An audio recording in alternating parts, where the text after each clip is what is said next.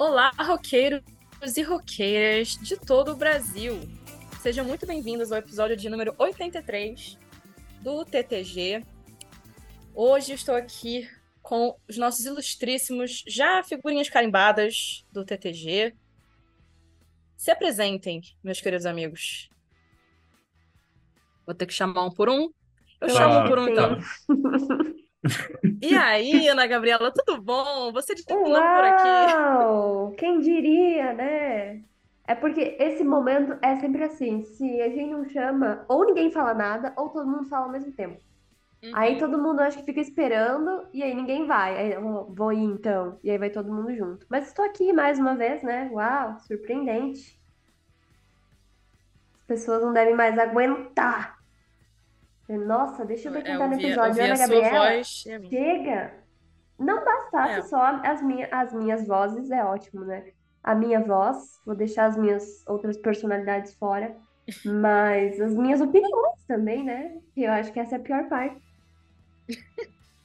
É isso, né? Que bom que você tem, né, bastante apreço pela sua própria opinião.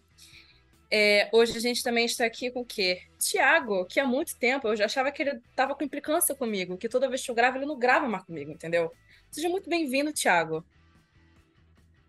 Bom, é, depois dessa acusação, eu estou acionando meus advogados. É, Juri- O jurídico já tá aqui, então. É, a gente já tem o jurídico. mas é, gente, como vocês estão? É, voltando ao TTG e. É, nem tanto, tanto, tanto tempo que eu participei da última vez. E vamos falar um pouco, opinar um pouco, é sempre legal opinar. E. É isso aí. E é sobre, né? E, como vocês já ouviram muito bem, o nosso jurídico está aqui presente hoje, para caso a gente fale alguma besteira, entendeu? Não vai Ela nem já ao tá ar. aqui para. Não vai nem ao ar. Seja muito bem-vinda, Mila. Oi, gente, tudo bom? Aproveitar, todo mundo sabe que eu gosto da, da Conferência Leste, mas eu estou me fazendo presente aqui na Conferência Oeste, entendeu? Então vamos apreciar minha presença, entendeu? Como se eu não fosse muito fã dos, muito fã dos filmes que estão por aqui, né? Então, Pois é, pois é. Eu acho que todo mundo aqui acompanha mais ou menos. Hoje a gente vai falar sobre, né, a Conferência Oeste. infelizmente acompanha nós mais. Pois é. É, a gente vai falar então sobre o primeiro mês, né, da, da Conferência Oeste, tudo que aconteceu até aqui. A gente tentou separar, assim, pelas vagas, assim, em que momento da, da tabela eles estão. Então é importante dizer que esse episódio está sendo gravado ah, no dia 17 de novembro, às 8 horas da noite. Então qualquer mudança que aconteça aí nesses próximos dias. Infelizmente, já vai ter. Muita coisa já vai ter mudado, com certeza, principalmente as vagas de wildcard, e, e, enfim. Mas a gente vai falar um pouco sobre isso, né? É, a gente, como eu falei, a gente vai separar aqui um pouco pela colocação na tabela. A gente vai falar sobre as três vagas dos times da Central, dos times que até o momento estão classificados. A gente vai falar das três vagas da Pacífica também. E a gente vai discutir um pouco o wildcard, o meio de tabela, os times que estão ali é, lutando para conseguir essas vagas. E também os relegados, não é mesmo? Os pobre coitado do Uhum. fundo, que estão mais preocupados com é, a escolha do, do draft de- do ano que vem do que qualquer outra coisa. já desistiu da Mas- temporada no primeiro mês, com 50 dias. É, a gente já tá assim, né? Coitados. Coitado do San Jose Sharks, mas enfim, falaremos, falaremos sobre. Mas a gente vai começar falando então sobre a sobre as três vagas da Central, né? Que inclusive não tá muito diferente, né, Ana? Do que a gente Uhum. tinha previsto na no, no episódio, né, de prévia que a gente Isso. gravou. Depois eu até vou olhar aqui direitinho o episódio, o número do episódio da Uhum. prévia da Central é o 76. Então, se vocês quiserem ouvir a nossa é, opinião sobre o que aconteceria na Central antes da temporada começar, tá lá disponível. Aí depois, no final da temporada, você pode rir da nossa cara e falar: Meu Deus do céu, quanta bosta vocês falaram. Por isso que eu É. sempre apostei em Golden Knights ser bicampeão, entendeu? Será? Será que o Já lancei, Canucão, ainda nem o chegamos lá. Canucão Não não vai derrubar eles? Será? Será? Será? É engraçado, antes de eu entrar na central, a gente tá mais nas redes sociais do TTG, que as pessoas comentam nos posts. Já tem gente sofrendo, meu Deus, meu time não vai classificar para os playoffs. O meu, meu. Deus, já tô acompanhando esse aqui na corrida da Stanley Cup. Eu, gente, só tem, sei lá, 15 jogos, vamos com calma. Sabe? Espera pra calma. sofrer É o famoso torcedores, bobeira, calma. sabe? Exato. Vamos devagar. Apreciem a desgraceira, que pode ficar muito pior, e com certeza vai. Mas já que a gente vai Hum. falar da central, antes de tudo, eu quero me. Como é que eu posso dizer? Me defender, porque eu torço pro Blues e eu vou falar sobre quem tá ali nas três vagas, né? Nas três primeiras vagas, que são rivais. Mas tudo que eu pesquisei aqui foi com base no que os torcedores dos times falaram. Então, não são as minhas palavras, são análises de quem torce, de quem está satisfeito ou insatisfeito. Não coloquei nem meu toque ácido aqui para dar uma, uma zoada, até porque não estou em condições. Mas vamos lá. É, eu vou começar então falando do primeiro lugar da central, que hoje é o Dallas Stars. Como a Natália falou, a gente tá gravando no dia 17, então até hoje eles jogaram 15 jogos. E até esse episódio pro ar, eles vão enfrentar o Avalanche e o Rangers. O Avalanche vai ser interessante porque tá em segundo lugar e dependendo do resultado do jogo, eles vão ficar ali se degladiando pela primeira posição. Claro que isso é muito longo ainda, né? Mas talvez seja mais ou menos o que vai ser essa divisão até o final. Acredito que depois, Uhum. quando a gente falar mais o resto, né, vocês É, vão ver isso a gente times que- acertou, eu acho, não? É, eu acho que sim. A única gente coisa que a gente falou de diferente é que talvez o Wild tivesse em terceiro lugar, o Jets, é, Predators, Blues iam ficar ali brigandinho no meio, e aí os Coyotes e os Preds, e aí os Preds não, desculpa, e os Coyotes que estariam mais para baixo. A gente errou um pouquinho ali nos Predators e nos Coyotes, né? E Ana, rapidinho, antes de continuar. Ano passado, é, os Jets lideraram até janeiro, né? A gente comentou. E aí, na reta. E Dallas e Colorado estavam brigando, né? Ali em segundo Uhum. e terceiro. E acaba que termina a temporada regular com Colorado em primeiro, Dallas em segundo, e os Jets é, acabam caindo de rendimento. E é muito engraçado, porque Dallas e Colorado decidiram no final, né? A gente querendo gravar nossas Sim. prévias e eles, tipo, no último Uhum. jogo. E muita coisa não mudou agora, né? Acabam É. os mesmos times brigando pelas mesmas posições. Uhum. Então, voltando a falar dos Stars que hoje estão em primeiro lugar, eles têm 11 vitórias, 3 derrotas e uma derrota no overtime. Eles têm sido bem sucedidos com os gols, que, né, querendo ou não, é o objetivo principal do jogo. Eles têm ótimas finalizações, as porcentagens e as estatísticas deles estão boas. Então, eu acho que, como a gente já vem falando há muito tempo, eles estão num lugar que a gente mais ou menos esperava. Não é questão de sorte, eles realmente têm se preparado para isso, eles estão jogando para isso. E diferente de alguns times que eu acho que nem se encaixa aqui na Oeste, a gente não pode dizer que eles são, ah, estão com sorte de estar aqui, porque um outro time que a gente esperava que tivesse mais alto é, não está performando muito bem. Eu acho que eles estão num lugar que de fato eles merecem, por mais que seja muito esquisito eu falar isso, mas enfim, né? Analisando friamente. É, eles têm bons jogadores, esses jogadores produzem muitas coisas com qualidade. O goleiro é muito bom, a equipe em si é muito boa, a ofensividade do time também. Porém, é, eles acabam abrindo mão de muitas chances, eles acabam fazendo alguns gols assim que eles não estavam meio que construindo tanto a jogada para isso acontecer, mas o gol acaba saindo, então tá valendo. E também eles não tiveram muitas oportunidades de power play até aqui.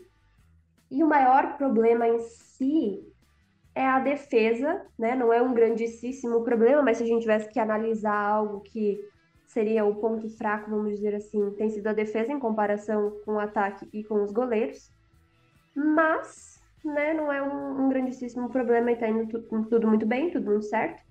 É, boa parte ali dos jogadores até hoje não é que eles tenham um ponto por jogo, a média deles está um pouquinho menos, 0.9, que é quase um, mas é porque então eles não estão conseguindo manter talvez essa constância de ser de pontuar tão seguido. E não tem como falar dele, né? Não falar dele, do Ottinger, ele é o oitavo goleiro na liga, ele tem uma boa porcentagem de gols defendidos. E isso aqui também não é surpresa para ninguém. Quem mantém ali a, a questão da defesa forte, quem segura tudo bem direitinho, é ele. Agora, falando um pouquinho dos principais pontuadores, nós temos o Pavelski e o Robertson, que estão empatados com 14 pontos. E depois temos três jogadores empatados com 13, que é o Wyatt Johnston, o Rupe Hintz e o Matthew Chain. Não esperava ver o do Chain aqui, mas enfim, é isso Pois sobre é, né? Dallas. Ele que fica pulando de time em time, mas tá, tá, tá bem, hein? Nunca sabe em que time ele está, mas ele está no Stars. Ele Ah, indo E, bem. e o Pavelski não fica, não fica velho, né? Pois Querido. é, Não.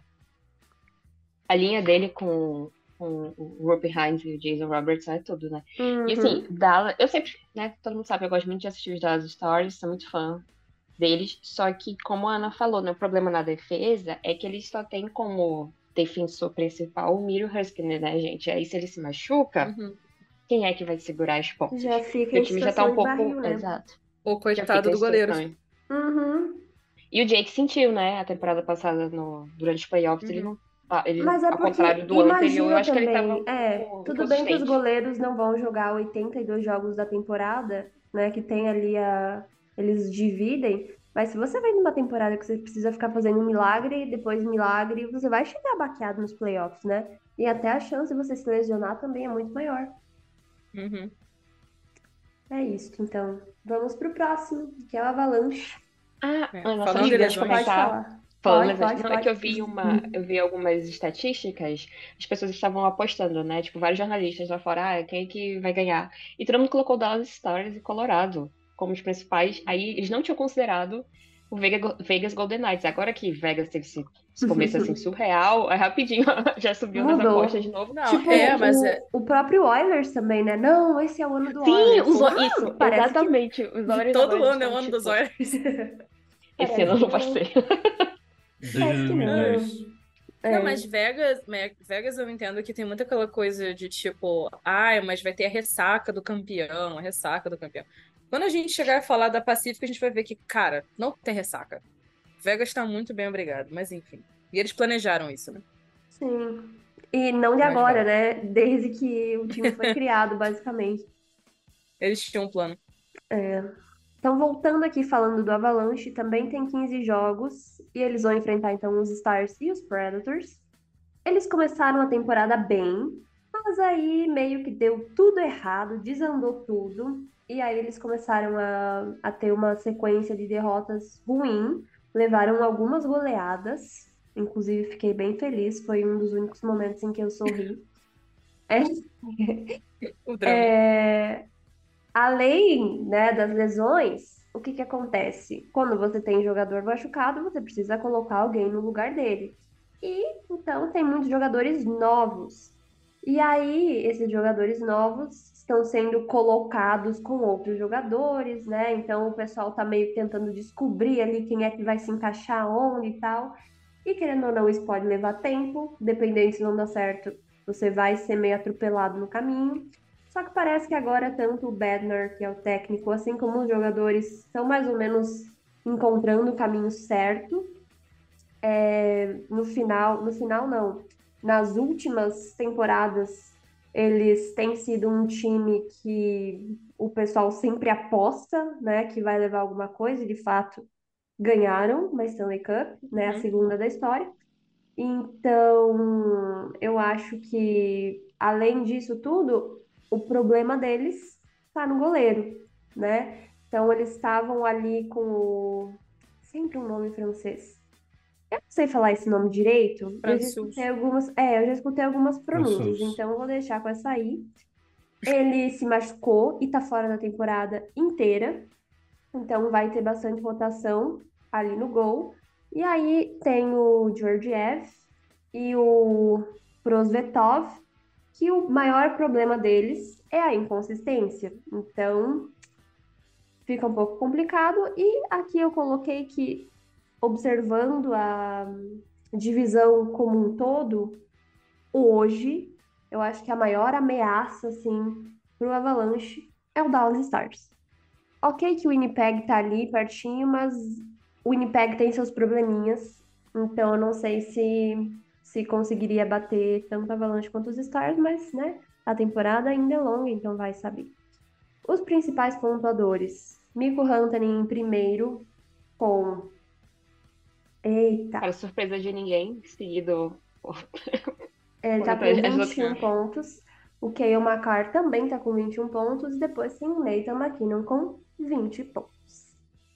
Então, Como sempre, carregando o time nas é, costas, um né? Um pessoalzinho que precisa é. carregar um monte de animal. Ele, aquele povo de sempre. É, o François, ele sendo o que ele é sempre, infelizmente, para ele, né? Sim. Que é o jogador, o goleiro que não dá para contar com ele porque ele uhum. machuca muito. E a gente nunca viu ele deslanchar o que podia, né, na NHL, especialmente na NHL, quando ele foi pra NHL.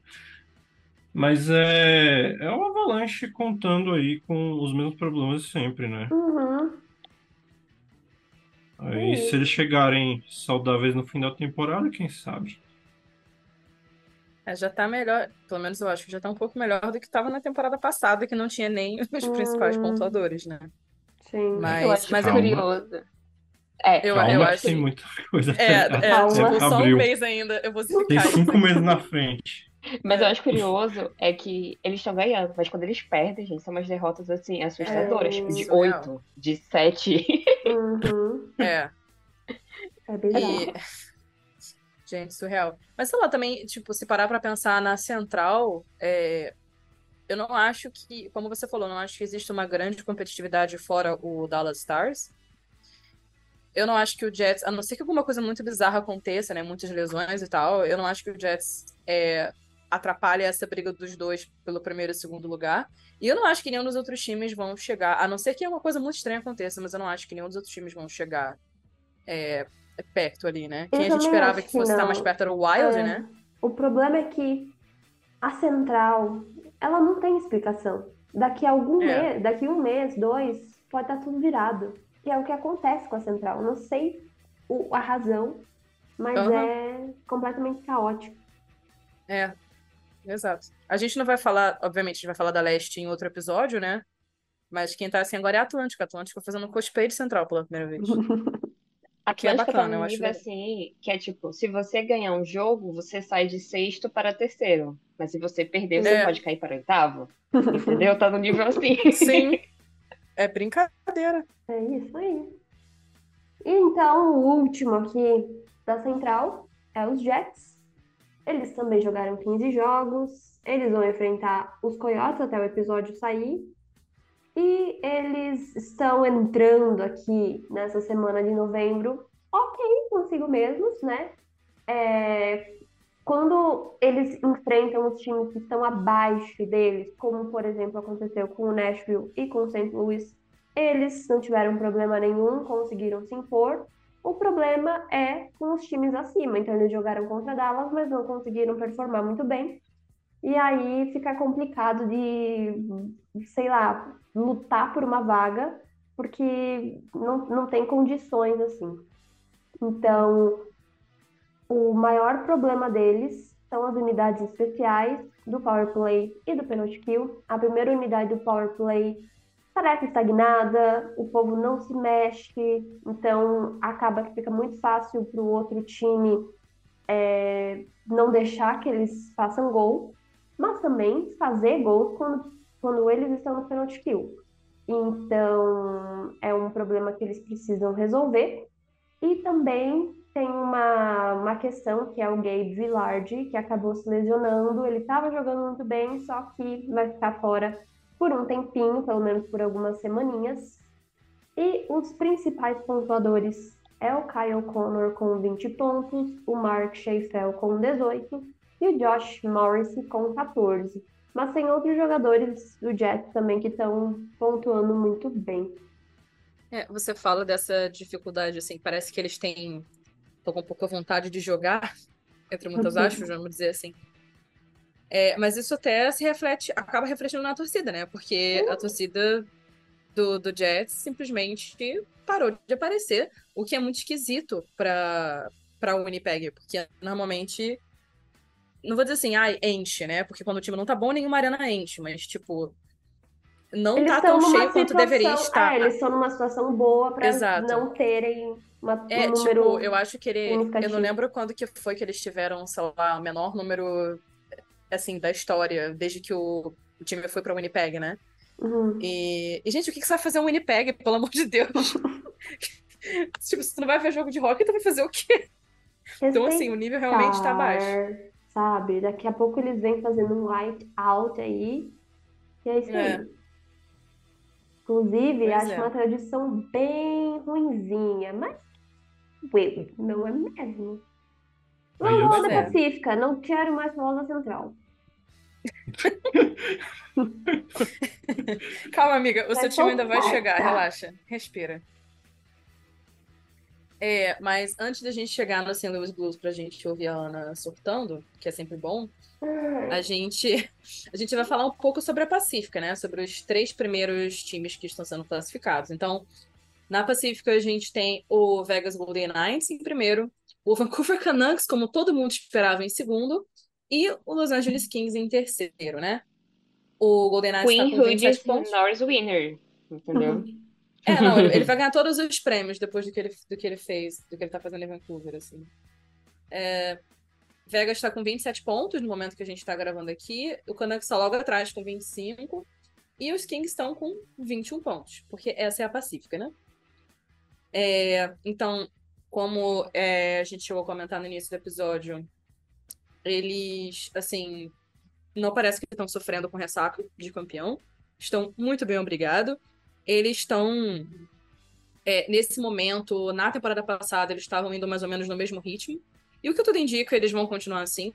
É, o time quase não sofreu alteração também, em termos de elenco e tudo mais. Então, tipo, é, time que tá ganhando não se mexe, foi exatamente o que eles fizeram. Então, as pequenas trocas de jogador que eles fizeram não foram assim tão diferentes, vamos dizer assim. É, uma questão que a gente falava muito, ainda mais quando a gente gravou o episódio de campeão e tal, é sobre o que, que acontecia com o gol, né? Com o Aiden Hill, aquela coisa de, ai, mas será que ele tá dando uma de Jordan Bennington, que ele só é foda no ah, na final, e aí depois ele vai, né, meio que, enfim, a galera vai dar um overpay e ele não vai jogar tão bem? Não é o caso. Respeitar, tá? bem, Porque ele tá jogando bem, sim. É, respeitar o menino Hill. Respeitar. Eu tava falando do É. Binnington, mas tudo bem. Do Bennington? Ninguém tem que respeitar o Bennington, não, né? Pelo amor de Deus. Você defendendo o? Não. Que, que? É, não, eu tô Não. chocada. Eu espero que o Binnington entre numa situação assim tão ruim que não tenha mais outra escolha a não ser Joel Hofer 100% dos jogos. É, é isso que eu espero. Mas pode seguir É com a. Pacífica. Vamos esquecer a Central. Não esquecer. É, a- até ah, esse episódio sair ao ar, eles ainda vão jogar, os Golden Knights, no caso, eles ainda vão jogar contra o Flyers e o Penguins, então tudo pode acontecer. Eles podem ganhar ou tomar goleada, nunca se sabe. Que esses jogos estão muito caóticos. É, os principais pontuadores do- dos Golden Knights ah, também não é ne- nenhuma surpresa, eu acho. William Carlson, Jack Eichel e Mark Stone, todos eles com pontos. Oi? O Feioso no Mark Mark Stone Stone. é muito feio, tadinho. Nossa, eu peguei um abuso do Mark Stone desde que É. ele foi. Aquele jogo lá com o, o- acho que o rookie do LA Kings, gente, na pré-temporada, não sei. Nossa, não consigo nem olhar pra cara dele que eu lembro dessa situação. Eu tenho o asco Não, é, dele ele há é muito tempo. Por questão de lesionar outro cara também. No caso, Justin Falk. Outro cara. Outro cara. Não queremos Mark Stone bicampeão. Não. É, não, assim, nada contra é, os torcedores de Vegas, isso não é contra nenhum de vocês, mas não gostamos de Mark. Pelo menos não dessas atitudes que ele toma. É, exatamente. Sim. E William Carlson, como é, há muito tempo, o melhor Carlson da NHL, né? Uhum. É porque ele virou pai, é, É. o poder da paternidade. Sim, Uhum. papai Carlson. Até porque, é legal coitado do outro também, né? Não, peraí, eu vou ter que defender. Olha a expectativa que botaram no outro Carlson. De Não, levar aquele bando de velho a ganhar outra Stanley Cup. Tipo, Não ele, ele que já não é novinho, né? no mundo que conseguiria esse feito. Me desculpa. Poderia É, pra ser o quem não sabe, para quem não sabe, a gente tá falando do Eric Carlson, que é do que era do São José Sharks e foi trocado pro Penguins, que está lá ajudando a geriatria a tentar não perder playoff de novo, né? Basicamente. Não vou falar o que eu faria naquele asilo, né? Mas É, galera. enfim, enfim, vamos continuar. É, galera. 9 horas da noite de sexta. Sextou, entendeu? Já pode, Sextou, né? é. Sextou. É, é. Sextou, tá liberado. É, Liberado nas. É. Mas, assim, eu acho que a maior surpresa, talvez, de toda a conferência Oeste e de grande parte da liga, na verdade, é o Vancouver Canucks, né? Eu acho que podemos concordar aqui. Uhum. Uhum. Que muito É. esquisito. Muito esquisito. Positivamente. sim. É, sim, é. Não, não estou falando como se fosse algo ruim, muito pelo contrário, né? Então, como eu falei, o Canucks está em segundo lugar na Pacífica. É, até esse episódio ao ar, eles vão enfrentar o Kraken e o Sharks. Então, tudo indica que eles vão ganhar. Espera-se, né? Que não aconteça nenhuma zebra. Mas, enfim, eles, assim... Teve a troca de técnico na temporada passada, né? que muitos falavam sobre como todo mundo gostava do técnico deles, que era o Boudreau, ele era um querido, né? Sempre muito fofinho todo mundo. Mas o time do ano passado não era bom. O time do ano passado não tava. Tati Fedemko não tava jogando como ele, tava, como ele tá jogando agora. Então parece que esse técnico, apesar de ser um pouco mais durão, vamos dizer assim, na personalidade, no jeito de lidar com os jogadores, e a gente vê isso pelas entrevistas, né? Os shades que ele lança, tipo, é, a gente tá ruim pra caralho mesmo, é isso aí, sabe? Basicamente isso que ele fala. E, e pa- aparentemente isso está funcionando bem com o time, né? É, mas eu acho que grande parte do porquê que o time está sendo tão bom assim é o Tati Demko, que ele tá jogando numa temporada de vecino, praticamente. É, não É, assim. de você continuar, mas é tipo. Quem espera... Eu sei que você vai entrar no tópico de que o JT Miller, né, tá liderando, dizer, ele não tá liderando sozinho. Sim, sim. Mas eu acho que é sensacional é porque o Queen Hughes tá tendo talvez a melhor temporada da carreira dele, né? Quando ele virou campeão. Eles estão com um goleiro que tá, tipo, como você falou, né? Jogando como se fosse temporada de Vina. O, o Elias Uhum. Pettersson tá jogando muito bem, o JT Miller, o, o próprio o Brock Besser. Então, assim, todo mundo tá no seu melhor. Eu acho que eles não sentem falta, por exemplo, do Bo Howard, que foi lá pro Islanders, sabe? Tipo, o time tá Sim. muito bem, obrigada. Eu vi ontem uma foto, porque eles jogaram contra o Islanders, né? Que é o time que ele tá agora. E aí tinha um bolinho assim do Canucks. E o. E o Bowl. E aí o pessoal, tipo, cara, você não é mais esse time, sai fora. Ele tá tentando se incluir, porque o Islanders tá ruim. Então, quem sabe ele esteja sentindo falta nesse momento. O Canucks tanto, mas é. Mas é assim, e inclusive, mais uma vez, no momento que estamos gravando, os três maiores pontuadores da liga estão empatados. JT Miller, Elias Patterson e Quinn Hughes, todos eles com 27 pontos. O que é surreal. Eu acho que o Quinn Hughes ele é muito bom, assim, defensivamente, tipo, mas não tem como negar o jogo ofensivo dele. O cara é muito bom. Seria muito legal se ele ganhasse o Norris, porque ninguém esperava, assim. Eu sempre achei ele um defensor bom. Ok. Mas é aquilo, sempre porque você tá jogando no Canucks é difícil, o menino, coitado, né? Mas agora que o time tá bom e tudo parece É, estar funcionando. Ai, ai. É, tipo, agora que as engrenagens estão funcionando mais ou menos é, pelo time inteiro, né? Sim. Tá funcionando super bem. E, e é isso, assim, o Canucks, o- Deus sabe o que que tá acontecendo, o que que, o que, que rolou. É, é, assim, são vários. Aqui mesmo nessa. Aqui é. O JT Miller nem.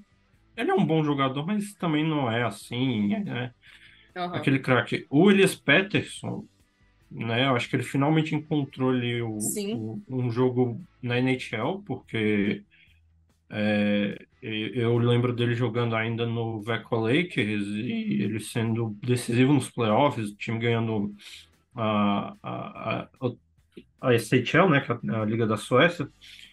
E o Quinn Hughes, temporada passada, ele foi muito bem. Ele foi, acho que para mim, assim, é, se eu fosse votar no Norris, eu colocaria o Quinn talvez em quarto ou quinto. Uhum. E assim, na frente né, de, do Carlson e tudo. Mas é, então acho que assim, com time organizado, é, os talentos estão surgindo, né? Uhum. E, e seria le- legal, assim, ver talvez um Elias Pettersson, talvez um Quinn Hughes, é, indo até, por exemplo, dependendo de como terminar a temporada, sendo ali um dos finalistas para o Hart Trophy, por que não?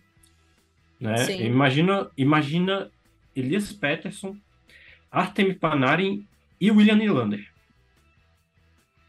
Não estou dizendo Pois que vai é. acontecer. Diz pra Não, mas eu acho que eu acho que fica legal porque também tira um pouco do que a gente sempre vê, das mesmas figurinhas carimbadas de Uhum. sempre, sabe? É, seria bem legal ver, ver al- algum jogador do Canucks. Que provavelmente seria o Peterson também acho. Porque eu não acho que o JT Miller vai continuar produzindo no mesmo nível que ele tá produzindo agora. Talvez eu morda a minha língua, mas eu não acho que ele vai continuar. Eu acho que o Peterson, com certeza. Aquelas, né? Toda pra zicar.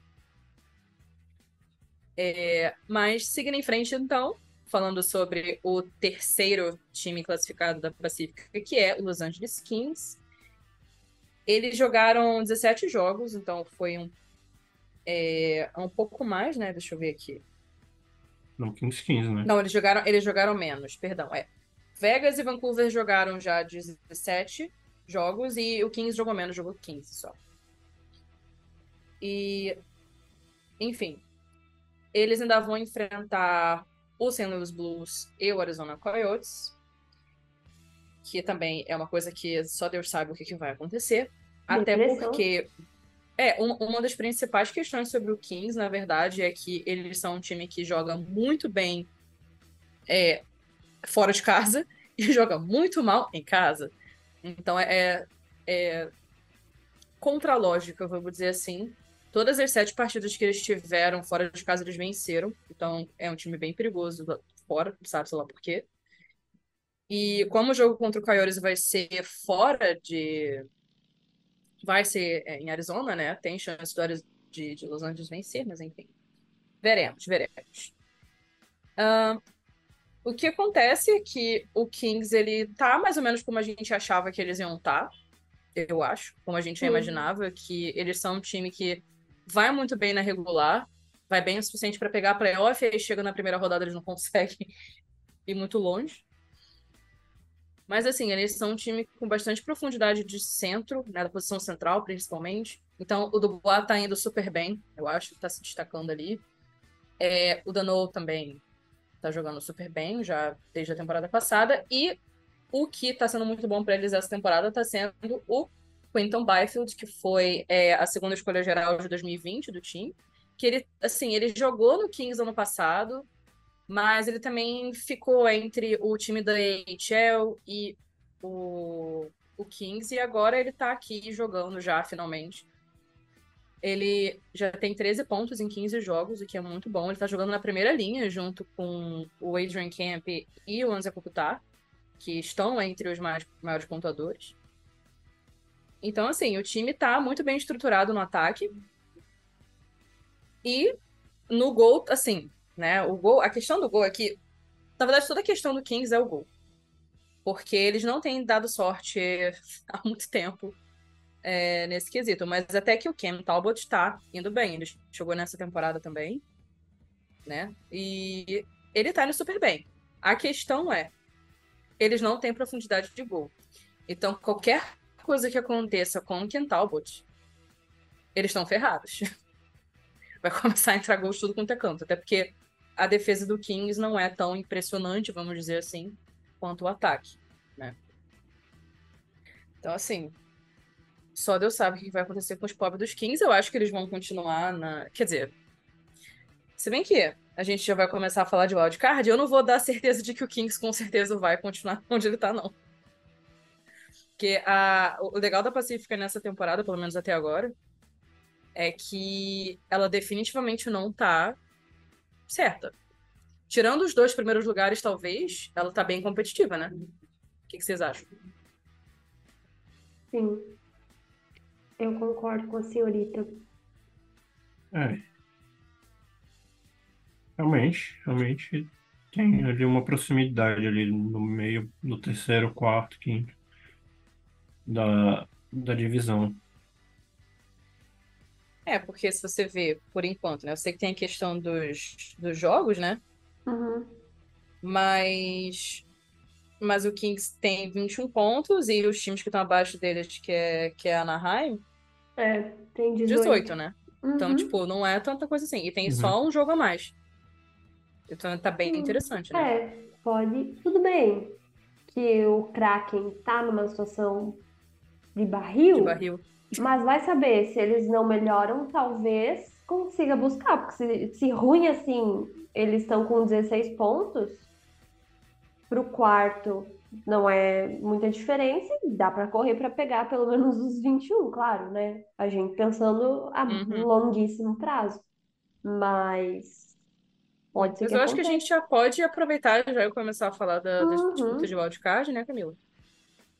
Pois é. É, a disputa de wildcard também é interessante, porque o primeiro time, né, que está liderando é o Anaheim Ducks, para surpresa de todo mundo.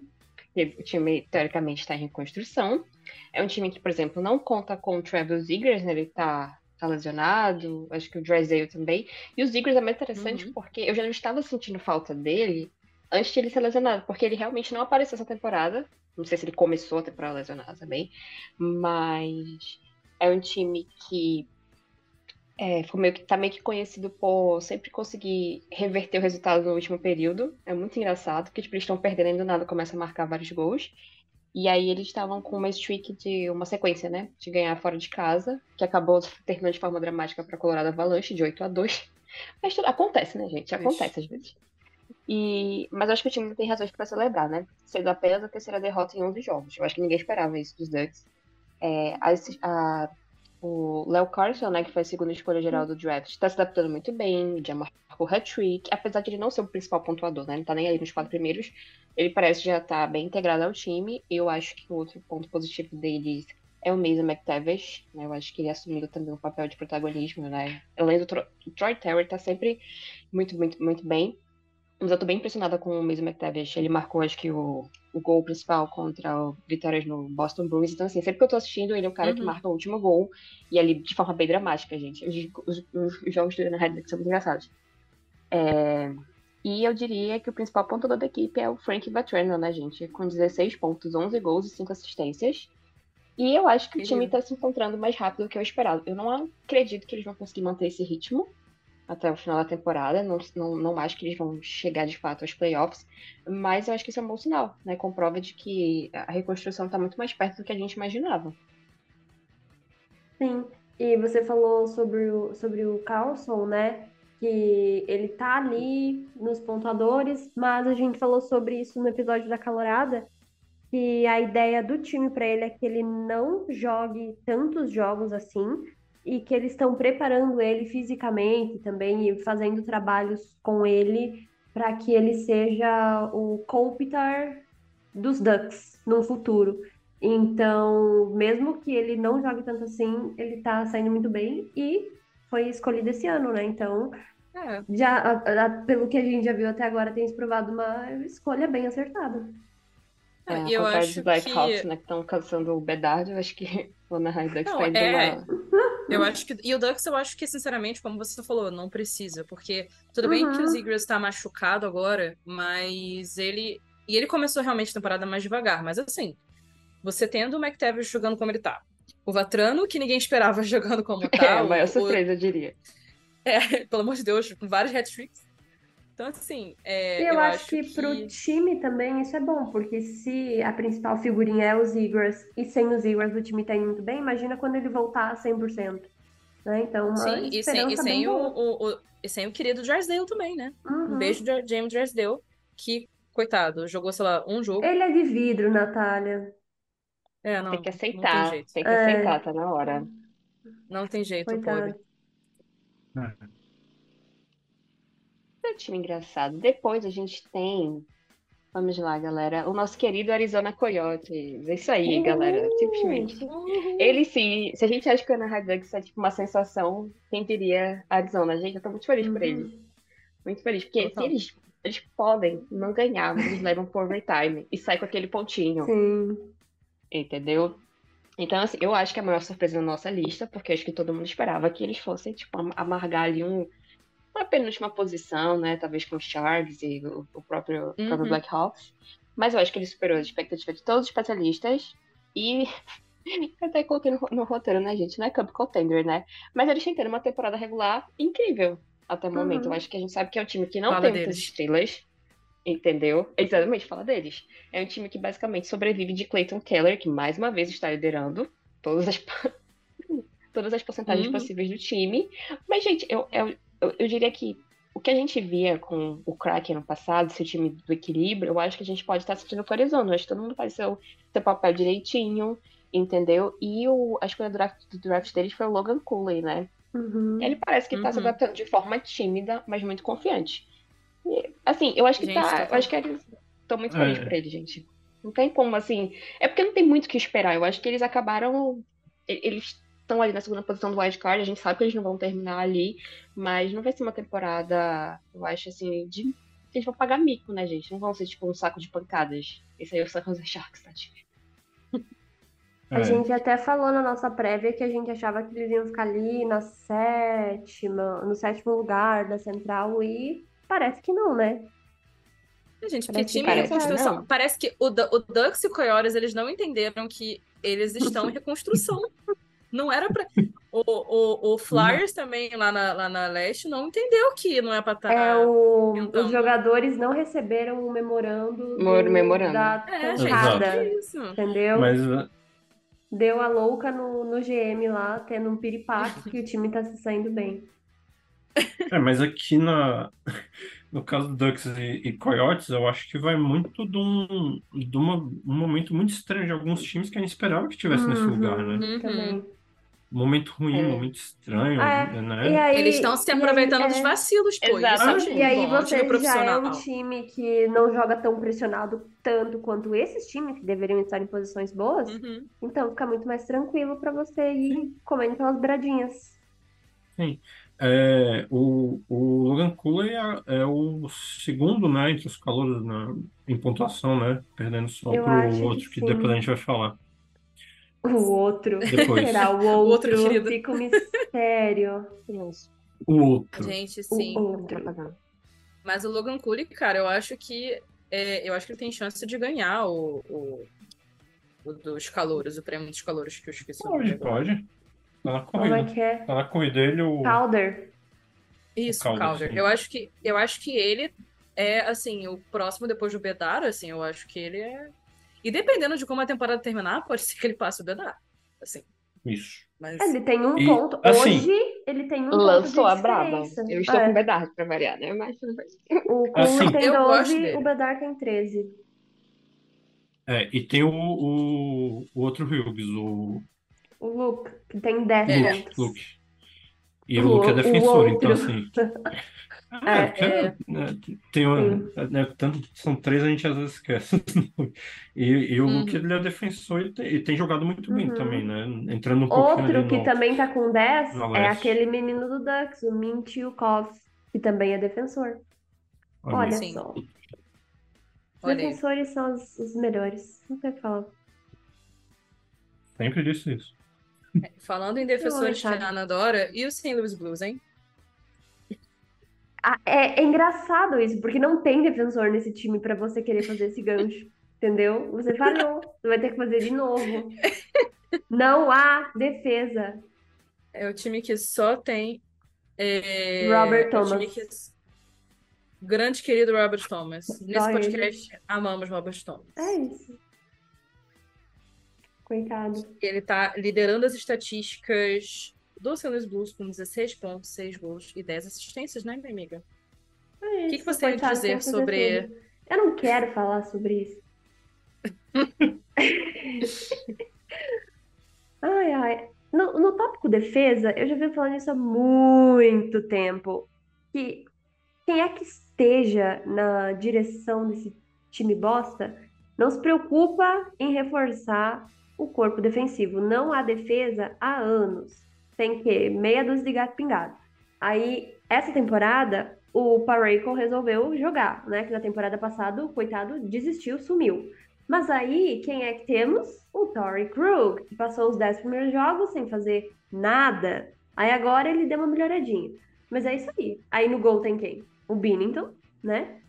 E também você queria que o, o Kevin Reis ajudasse o Robert Thomas a melhorar alguma coisa? Porque está falhando. Está falhando. Calma. Não. Calma, tem só um mês de temporada. E ele Cara, é patético. Ele, ó. Hum, ele tem dois Não. gols, eu acho, e o quê? mas ele, ele, tá, Quatro ele, tá, ele tá se adaptando, cara. Ah, ele tá um se homem velho desse não, não tem esse tempo todo pra se adaptar, não. Já chega. Ele já tem que chegar Não. adaptado. Mas olha, eu acho que o Blues foi um time que entendeu que tá em retu. Entendeu o momento da, da Mas situação, também, né? né? Entenderam. A questão é que os outros times que não entenderam que estão em Virtu, eles têm os jovenzinhos ali, né, que estão querendo jogar. Aqui só tem o, o Thomas. O resto não veio. O Cairo O Kyrie também não tava vindo muito, não. Veio esse dia, mas não tava vindo. Cairo tá muito. tá participando de muita festa. É isso. E pior que É, ele só levou uma isso. chamada, ele levou uma chamadona, um comidão de rabo no, no começo da temporada por causa disso. Ele estava muito festeiro e o pessoal falou que ele tem que ter mais responsabilidades. Parece que não Nossa, tá. Ah, não pare- é, É, parece que não tá dando muito nova certo. geração. é isso aí. Mas o. o... Carroll perde. Perde o café da manhã da equipe.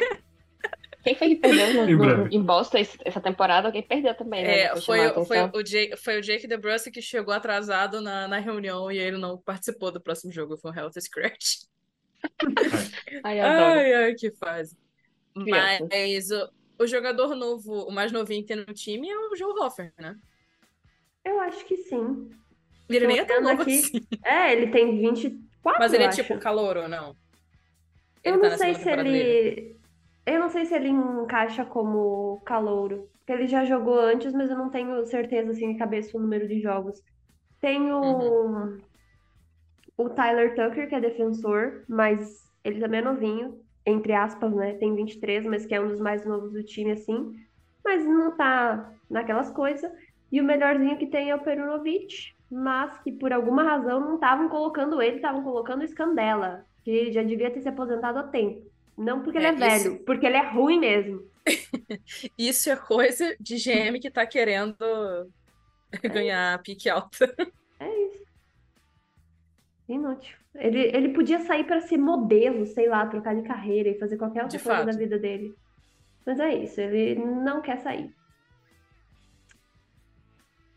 Depois a gente tem o Seattle Kraken, né? Gente, assim, a minha impressão é que o Kraken continuava um time muito equilibrado na temporada passada. porque A gente tinha comentado inúmeras vezes que Seattle é um time que sabia dividir muito bem os pontos, né? Não dependia de somente um jogador. Mas assim, eu tava escutando um podcast de outros jornalistas e eles estão falando que acham que o Seattle Kraken é o famoso One Hit Wonder. Que não vai pros playoffs, que não vai ter o mesmo desempenho. E assim, Ah, eles estão abaixo da temporada passada né, certos jogadores, por exemplo, o Ben Years não tá rendendo tanto quanto a gente esperava, né, especialmente que ele ganhou o Calder e tal, né, é que nem o, o Sider, né, nos Red Wings, que também teve um, um segundo ano um pouco abaixo do esperado. É, Mas eu, eu acho que o time ainda tem chance de se classificar. O problema deles agora é, é o gol, novamente, que É. foi- acabou sendo destaque nos playoffs, mas agora já voltou a ser um ponto de preocupação. Hum, E ainda que o time não esteja, não possua o equilíbrio da temporada passada, é muito engraçado que o Vince Dunn lidera, lidera os pontuadores do time. Ele, ele, ele tá jogando pelo, pelo contrato, né? Porque, meu Deus do céu. Ele tá, ele tá, porque, por incrível que pareça, né? Ele tem 15 pontos, né? Sendo dois gols e três assistências. Então, assim, o cara é defensor e tá fazendo um trabalho assim que uma cara da vida. Uhum. Fala dele. Mas eu, o, o Kraken perdeu muito da profundidade de ataque. Tipo, Perdendo. grande parte do time ah, se espalhou pela liga, entendeu? Morgan Geek, Daniel Sprong. E, assim, quem eles poderiam contar mais nessa temporada? Assim como foi na temporada passada, seria o McCann e o Matty Beniers. O Beniers tá passando pela crise do segundo ano de liga, né? Como É, todos, exatamente. como a maioria, pelo menos. Então, ele não tá conseguindo tancar. E o McCann também, assim, ele, eu acho que ele chegou a se lesionar, se lesionar, não foi? Se eu não estou confusa, talvez esteja confundida, mas de qualquer forma. O Weber Não- também, não né? levem Não tá produzindo na mesma medida, né? É, Ele e ele machucou também era um dos que mais. né? É, ele era um dos que mais pontuava também. Então, assim, ainda tem chance. Eu não acho que o time tá tão. Cara, a primeira temporada de Seattle, cara, eu assistia quase todos os jogos e, assim, era terrível. Eles jogavam muito mal. Eu não acho que eles estão do mesmo jeito que era. Também acho que não. Mas eles perderam total a estrutura, assim. Eu acho que. É, talvez o que era o plano do Ron Francis não tá dando muito certo, então tem que rever isso aí. A sorte deles é que tem muito jogador bom no, sistema. Mas não dá pra O contar Shane só com Wright o que estreou ainda, né? É, eu acho que ele estreou já essa temporada, mas eu Não, não não, ele, ele, tá. ele- não, não, ele substituiu, eh, perdão, ele substituiu o Eberle, né, que o Eberle sofreu Uhum. teve aquele corte, né, por um puck, né, teve um acidente no treino, e aí ele foi chamado, né, mas foi uma coisa temporária, mas assim, é, é um talento ainda pra eles conseguirem moldar, né, nos próximos anos. Sim, sim. É, agora eu, eu vou perguntar, é, mas será que o, o- a temporada passada não foi, na verdade, a exceção fora dos planos que acabou dando certo? É, Lançou, o que a gente, lançou. o que a gente, o que a gente ima- imaginava é que talvez de repente ter aquele time mais ou menos estruturado como eles estavam fazendo, de tipo, ah, não tem nenhuma estrela, mas você tem um gol que se mantém, uma defesa sólida até, quando todo mundo tá jogando bem, e um ataque que, cara, todo mundo faz ponto, tanto é que o time não tinha assim, oh meu Deus, quem tinha mais pontos era o McKenna com 70 pontos, sei lá. Mas vários outros jogadores tinham 30, 40, O problema é Bom, que sabe? talvez esses caras que foram embora não conseguiu repor. É. é, O Como problema fala? é que quando você não mantém um time durante um certo. Eu sei que toda off-season você tem que fazer umas mudanças aqui e ali, isso é normal, todo time faz. Mas eu acho que você tira grande parte do seu. das suas terceira e quarta linhas, assim, isso desestrutura o time. Não só em termos de. Ah, e quem que você vai colocar ali pra repetir a mesma qualidade de jogada, mas também a questão da química do time, sabe? Então, eu, sei lá, depois que eles passaram pelas adversidades da primeira temporada e conseguiram superar tudo na segunda, é, é sacanagem separar o time. Eu acho que isso também. Eu não acho esse time, assim, terrível. Tem times muito piores. Mas eu não acho eles também talentosos. Então, eles têm que trabalhar É mais, no caso. É, Eu acho que o GM né, digamos assim, é, né? É, é porque assim, é um time muito recente, né? E a gente viu Vegas aí e tudo, mas é uma exceção histórica, né? É- é- E também é um time que se colocou para ter sucesso rápido, até por não ser um mercado. Não era um mercado de hockey. Las Vegas não, não é um mercado de nada, na verdade, né? Até o Vegas Golden Knights transforma- chegar. E, Uhum. e Fórmula 1 que lute. Seattle não, Seattle, Sea- nossa, Seattle é, um, é uma cidade que já devia há muito tempo ter um time na NHL, mas enfim. É, e o Então, time tá horrível ali- e eles estão lá ainda. Então, Não, então, e, e talvez, e para Seattle, assim, é, pensar mais a longo prazo, de ter vários times de transição ali num período de cinco anos, seis anos, para depois vir com tudo, não, não acho que seja. Não, não, eu não acho que é um plano ruim. sim. Passado de Seattle, né, gente? O nosso meio de tabela é basicamente um top 10 pro draft, né? Porque a gente tem o Calgary Flames, Minnesota Wild e e Edmonton Oilers, né? A diferença entre eles são de três pontos, né? Os Flames estão lider tão liderando, não, né? É o time logo abaixo do Kraken com 14 pontos. E assim, antes de falar do Flames do Minnesota, eu acho que eu vou logo para Edmonton, que acaba que é o time mais interessante pra gente falar, porque o começo de temporada deles foi um desastre né? Eu acho que, ok, eles perderam de 8 a 1 para os Canucks, aí todo mundo ficou, pera lá. O que que isso vai significar para a temporada? Realmente, É os um Canucks jogo. estão... É só um jogo. Aí os Canucks disparam e Edmonton simplesmente, né? O time estagnou. Entende? O time não, não conseguia ganhar de jeito nenhum. Eu acho muito curioso é que o Drysdale né, tá liderando, mas o McDavid tá só com... Como, peraí que eu me perdi. Quando o McDavid você está? Assim, o Conor tá muito 13. atrás. não- Isso, só 13 pontos, que pra ele é muito 13 pouco. pontos. Né? Ele tá É. um pouco abaixo do esperado. E na verdade, o Drysdale também não tava produzindo tanto com ele, que nesses últimos jogos ele acabou deslanchando. Aí o time tá numa sequência de três vitórias. Eles acabaram demitindo o Jay Woodcroft e o enfim, o corpo técnico. E aí o McDavid foi até perguntado, né, como é que estava o clima no vestiário. Ele falou, ah, não, ele não perdeu o controle do vestiário. E aí começa a sair aquelas análises de, ah, será que ele e o Drysdale deveriam, assim, se envolver mais na hora que forem perguntar o tipo de técnico que eles querem, essas coisas. Mas é que a gente já falou inúmeras vezes aqui, né? O problema deles é na defesa, né? O Jack Campbell não tá nem na NHL, né, gente? Foi colocado no waivers, né? Um contrato de 5 milhões de dólares anuais. E você não tem o seu principal goleiro porque ele não conseguiu render. E eu acho que a questão é a própria diretoria, né? Gente que não, não, não consegue montar esse time faz tempo. E eu acho É. que E honestamente. que toma assim, escolhas erradas também, né? Porque, tipo, todo mundo Exatamente. sabia que o Gente. Campbell não ia render cinco anos. É, eu, e, eu acho e assim, que é complicado. e assim, é, você tem o, o McDavid, o Drysdale, o McDavid tá o que mantendo um, um ponto por jogo, um- menos de um ponto por jogo. Menos de um ponto por jogo. Ah, é, menos de um ponto por jogo. Na verdade, acho que não, porque ele, ele perdeu acho que dois jogos, então acho que ele tá em um ponto por jogo. É, então, assim, Mac- con- primeiro, Conor McDavid é mortal. É humano, né? Sim. E O que, aqui, que rapidinho, Thiago, só pra completar, o que abre nossa discussão pro Hart, né? Porque eu acho que o Conor deve voltar a pontuar, claro, a gente não duvida do talento dele, mas isso é muito interessante para outros jogadores, né? Um Elias Pettersson da vida conseguir galgar um espaço. Então, eu acho que acaba que é, se torna uma temporada muito mais interessante pro, pros outros jogadores da liga. Sim, sim. E, e assim, o Drexler tá, vai lá, pontua tudo, não tá tão bem quanto já, já foi em outros momentos, mas também a gente não pode dizer que ele tá mal. É, e aí, assim, tá, e o resto do time, cadê o resto do ataque? Não ajuda bem. Aí a gente sabe que defesa também, olha, eles não têm, né? E goleiro, né? Então, assim, Complica. né? A gente Falta vê o quanto, Skinner. Né? Sempre se fala, ah, será, né? Esse time ia ser ruim se o McDavid e o Sandré? Bom, eles estão jogando, mas, Só Não eles. tá.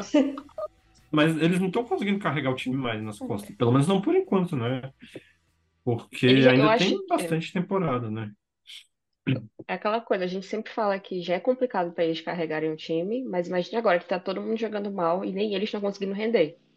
É, eu não acho É. que eles vão para playoff. Eu não sei se eles vão para playoff, gente. Eu acho que eles deveriam começar a acumular muitas vitórias. Eu não vejo esse time conseguindo assim, entendeu? Sei lá, repetindo confrontos contra, sei lá, Boston, os Golden Knights, entendeu? Os próprios Canucks. Eu não, não vejo esse time se, se batendo de frente, não, sendo, sendo bem sincero.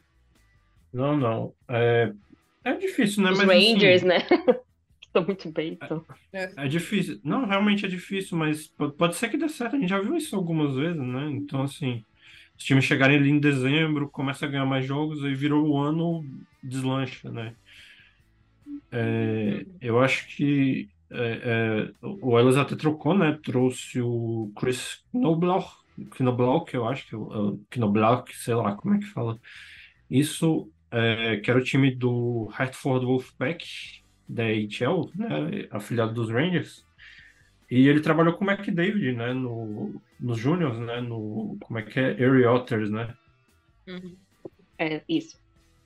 E não sei, né, é- é até, né, você comentou, Camilo, do, dele se, né, o Drysdale e o Mac, McDavid serem mais vocais e tudo. Será que não, não rolou ali uma, uma perguntinha ali, ah, tal, o que que você acha dele, né? É, eles dizem que não, mas sei lá, tenho minhas dúvidas. É, eu acho que, eu não sei, gente, acho que, né, parece jogador de, é, torcedor de futebol falando da diretoria, mas é porque eu acho que os erros já são, já vêm lá de cima, né? E aí não tem coisa que sobra pro jogador que o jogador não vai conseguir controlar. É, eu acho que tudo depende de como a liderança, no sentido, tipo, é, Drysdale ou McDavid mesmo, como é que eles vão conseguir, tipo, reanimar esse, esse vestiário que tá morto, né? De repente a troca de técnico consegue fazer isso. Vamos ver. A ver. Aí nós Exato. temos também, né, os Flames, que eu acho que os Flames é uma chama que nunca vai Reacender. Não acho que a gente É. não vai reacender, entendeu? É, por exemplo, o maior pontuador deles é o Elias Lindholm, tipo, com 11 pontos. E aí o Kadri tem só 9 e o Jonathan Huberdeau com aquele contrato milionário. Sim, é- não é que ele... Ele, Eu ele teve ótimas temporadas pelos Panthers. sentada na banana. Exato. Entendeu? Tem uns contratos milionários ali que não estão interessantes. Eu acho que, tanto eles quanto o É. Minnesota, é isso, gente. Eu não- eu não vejo. Também não vão O- ficar em último, mas também não vão ser ameaça. Acho que o Minnesota tá numa situação, inclusive, que os contratos deles são muito complicados. Né? A gente sempre menciona aqui que eles participam de. Eles têm um, um cap space comprometido, jogadores que nem estão lá, que eles estão pagando. E eu, eu honestamente acho que esse time não vai pra frente, não. É, o, o, o Flames também é um problema ali de, de diretoria, né? Um time que estão vindo bem, aí ao invés de conseguir se ajustar, faz escolhas erradas, é, aí Uhum. traz técnico que não presta, traz... Então, assim, é, é um time que hoje eu, eu acho que eles fizeram, além de terem apostado errado, pagando caro em alguns jogadores mais do que devia, é, esse time parece já estar lá, lá para mais pro, pro rebuild mesmo, né? Uhum. Eu acho que demoraram muito também para tomar algumas decisões, tipo, para demitir o, o GM que era antes, o técnico, todo aquele pessoal. Podiam ter mexido nisso antes, o próprio Lucas, quando vinha aqui, reclamava o tempo inteiro. Então, fica complicado, né? Tem coisas que você precisa pensar e decidir com certa urgência. É, assim, né? Um time desse tem que saber se planejar, né? Hum, E o Wild, né? Eu acho que, assim, também ninguém, assim, jogando tão bem, talvez dê uma embalada e, e termine ali brigando por vaga pro playoff, indo para os playoffs de novo. Mas, é, tem que jogar hockey, né? Enfim, É, podemos ir ao, ao- a briga pelo top 10 do draft? vamos lá. Tá? É, O, É. o Thiago vai né, explanar, mas assim, quem diria que Nashville Predators estaria ali, gente? Não é possível, eu tô muito chocado. Eu não tô acreditando, eu estou vendo. Bem feito. Trouxe o Barry, Barry Trotz lá pra ser o GM, mas não deu certo. Né? É, por enquanto. Bom, é, assim, eu já queria começar falando que a Conferência Oeste tem algumas das piores campanhas da NHL entre Não. os seus membros. Né? 7 das 10 ho- hoje. Quase Conferência gabaritando. Leste maior e melhor. É, eu Aí não o que queria que trazer esse acontece? Aí o que que acontece? Final da Stanley Cup só ganha gente do Oeste. Sim, sempre. Eu falo isso, mas a gente Oeste sabe que. maior e melhor. Ah, mas isso foi nos dois últimos anos. né? Depois disso teve dois da Leste e tal. Leste, Não Leste. importa, Thiago. Enfim. Não estraga, Enfim. por favor. Eu estrago sim. Tô aqui de pra estragar. de conferências. Tô aqui pra estragar, não, brincadeira. É, assim, é, alguns dos times do Oeste estão ali mais no meio da, mais até próximos do meio da tabela e tudo, e tem claramente ali o pior time da NHL. Vamos começar falando sobre o Chicago Blackhawks, porque o time tem o Conor Bedard, que é o calor de sensação da temporada, um deles, né? O, já tem somado 13 pontos, quase um ponto por jogo em média, é o melhor entre os calouros, blá blá blá blá blá blá blá blá blá. Só que o que é que o time não tem? Parece Todo que o resto. saco cheio. do Todo o resto, basicamente. É, mas é todo o resto, né? Só que assim, Chicago está em reconstrução e deve demorar aí ainda para tomar uma forma competitiva de novo, né? É, o time tem o pior, segundo pior ataque da NHL com 36 gols marcado, marcados, desculpa, mas tem ali seus momentos de brilho, então pode até surpreender um pouco durante a temporada, mas não acho que vai terminar ali muito muito mais alto do que está hoje, que é o 14º lugar da conferência. Algum comentário sobre Chicago? Bom, Acho que você pode O seguir. Bedard tá entregando o que a gente esperava, né? Hum. Ele é realmente um, um, um grande talento, mas é porque ele não tem apoio. Eu fiquei surpresa, a minha mãe gosta muito dele, né? Então, assim, acaba que eu assisto jogos dele com frequência. Ele é muito confiante no talento dele, assim, eu acho que ele é muito jovem, mas ele, eu acho que ele conhece é, os pontos fracos e os pontos positivos, entendeu? Onde ele pode. Sim. Ele sabe se desvencilhar de, de adversário, entendeu? Ele sabe marcar. É muito engraçado, né? Comparar com futebol. Mas ele marca os gols dele, a maioria deles são de médio alcance, então assim, ele aproveita também tá um pouco de fora da área. E quando tem um espacinho, ele se coloca. Então, assim, ele tá sendo o que a gente esperava que ele fosse ser, mas o time é aquilo ali, né? Ruim. É. É, É. ver equipe jogar. Ele marca É, dois e gols, não o time perde de 4 a 3 Entendeu? É assim. É, É bem- e a única coisa que eu tenho a dizer é que, com todo respeito aos torcedores e com todo respeito ao Conor Bedard, que é um talento geracional, sinto uma pena dele estar nesse time, mas eu espero que esse time se exploda. Ainda mais porque saiu mais um caso de Ah, abuso sim. sexual referente ao time de 2010, em que todo mundo sabia. Então, quero mais que esse time se exploda, com todo respeito. A, a volta, a, a revolta volta, entendeu? Toda vez que essas coisas ressurgem. Então, É, não, espero que é tudo dê errado pro Bedard. Eu E vou voltar a também justo. NHL. É, que deu a escolha de presente, né? Enfim. É. Nashville Predators. Ah, os Predators já estão ali um pouquinho melhor do que né, os Sharks, que são o pior time da NHL. Mas somaram só 10 pontos em 15 jogos. É, o time de Nashville hoje tá ali num ritmo para ficar entre os piores da liga. É, e pode até acabar ganhando uma escolha geral número 1, né? Dependendo do que acontecer ali na famosa Uau, loteria. surpreendente. Apesar da segunda pior campanha geral da liga, é, eles têm o Philip Forsberg, que marcou 18 pontos até agora. É, tá, tá jogando bem. É, Ryan O'Reilly, que a Ana ama, e o. Tommy Novak estão ali jogando, mandando uma médiazinha de produção e tal. Mas, por outro lado, é, o Roman Josi, que é o símbolo do time, tem marcado 11 pontos. Só O que ele homem tem mais bonito cedido muito liga. espaço no gelo e ele tem oito turnovers na temporada até agora. Então, ou seja, o Roman Josi, que é normalmente um cara até sólido defensivamente, tem entregado o jogo. Tá sendo o Eric É. Carson. O- os Preds perderam 10 jogos, todos no tempo normal. No, to- no total, em 7 desses 10 jogos, perdeu por um ou dois gols de diferença só. Isso é curioso. O time tem um saldo de menos 8 gols, que não é dos piores da liga. Mas tem o, o 24 melhor ataque e a 20 defesa. Então, assim, talvez ali com um pequeno desenvolvimento no ataque mais, talvez mais na defesa, os Predators consigam melhorar e quem sabe o que que acontece, né? Tomara que não. Bom. Quero o Ryan O'Reilly triste. Eu amo ele, sim, mas eu quero que ele fique triste e que ele fique com saudades e que ele volte pra casa dele. É isso que eu quero. Em Toronto. Não, a casa dele não é Toronto. Você via como ele tava triste de estar em Toronto. A cara dele era de É, bom. Quebrou a mão até de depressão. propósito. É? E machucou o pé também, não machucou? De propósito?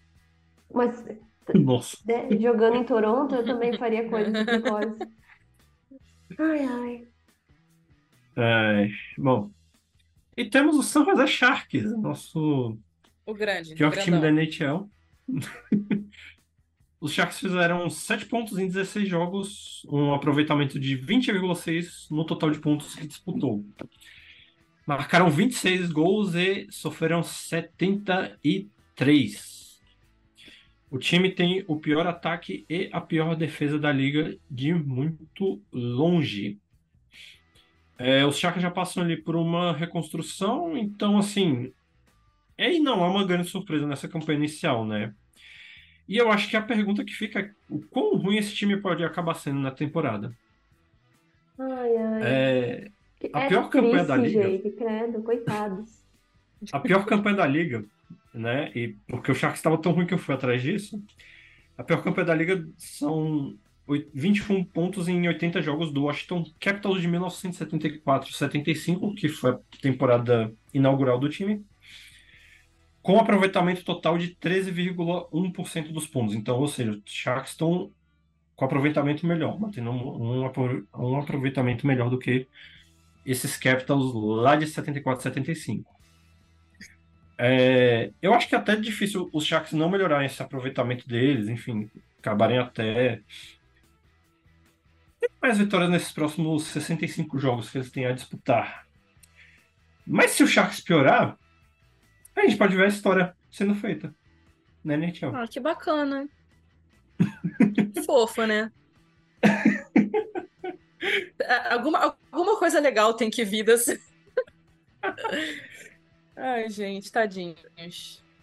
Que assim, realmente a, a situação tá feia. Porque eu acho que todo mundo imaginava que eles fossem ficar mal.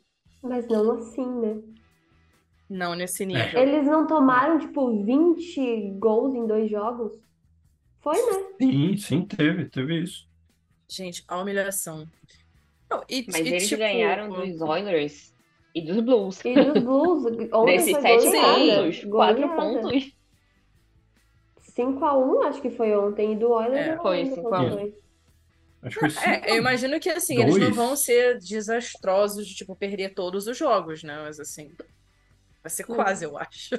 Tá difícil. É, é, é, é, eu acho que assim é, é difícil, né, um time perder tantos jogos assim, mas o, o, os Sharks eles realmente estão ali fazendo um- uma força para não ser o pior time da história da NHL. Eles receberam um memorando do GM, parece. É, e vai chegar E talvez estejam levando muito a sério até. Pois é, que vai chegar no ano. Aquela coisa de tipo assim, ah, mas o jogador não tanca, só quem tanca é a diretoria. Bom, Será? Vamos ver, né? O Sharks talvez esteja aí pra provar o contrário. E o mais engraçado é que muito provavelmente vai chegar ano que vem no draft e eles não vão ser a primeira escolha. É, só falta isso, né? Coitados. Parabéns, seu campeão foi horrível. E o Edmonton Oilers venceu a- de novo. De novo. Que fase, que Porque fase, seria, isso seria muito Edmonton Oilers, cara. né? É a cara, é a cara. Mas, de qualquer forma, então a gente vai encerrar por aqui. A gente já falou aqui a pencas, né, sobre a Conferência Oeste. Então, porque de fato tem muita coisa para falar. A gente tentou fazer um apanhadão da, de todo esse primeiro mês. É, Então, a gente vai falar ainda sobre a Conferência Leste, como eu já falei anteriormente. E caso vocês queiram dar uma checada de, ah, né, o que, que vocês falaram no início da temporada, tem texto lá no nosso site, tá? Uhum. tictacgol.com. Se vocês quiserem ver textos também sobre os calouros, né? A gente comentou aqui sobre alguns deles. Se vocês quiserem ver lá, tem vários textos bem legais se interessarem a vocês. Então, não esqueçam de ir. De saber tudo sobre a temporada 2023-24 no nosso site, tictacgol.com. É... Óbvio que eu não perguntei pra vocês, né, gente? Vocês têm mais alguma coisa a dizer? Eu já tô encerrando o episódio, sim, sem nem perguntar se vocês tinham algo a dizer. Não, eu, eu Não, falei não. que era necessário. Pode encerrar por mim. É. Tudo certo por aqui também. Então, tudo bem. Então, vamos, vamos, Hum. vamos seguir na nossa despedida. Volta, volta a música de despedida. Então, se vocês quiserem, vocês, queridos ouvintes, se quiserem fazer parte da nossa equipe, a gente vai deixar um formulário. Tem formulário no nosso site também. É, se vocês quiserem participar da nossa comunidade do TTG lá no Discord, a gente também tem um server, vai deixar na descrição aqui. Usem o cupom TICTACGO para receber 10% de desconto nas compras com o Mr. Varsity. A gente também tem uma lojinha, se vocês quiserem apoiar a gente de forma mais direta assim. A gente tem o canal no YouTube, que embora a gente não esteja produzindo muitas coisas lá, mas no futuro vem aí. E, mais uma vez, por fim, mas não menos importante, sigam a gente no Twitter, no Instagram e no TikTok. Só procurar por TicTacGo, que estamos lá. Né? E por hoje é só, galera. Muito obrigada a todo mundo que ficou ouvindo a gente até aqui. E tchauzinho. Tchau. Tchau. Tchau. Tchau, melódico. you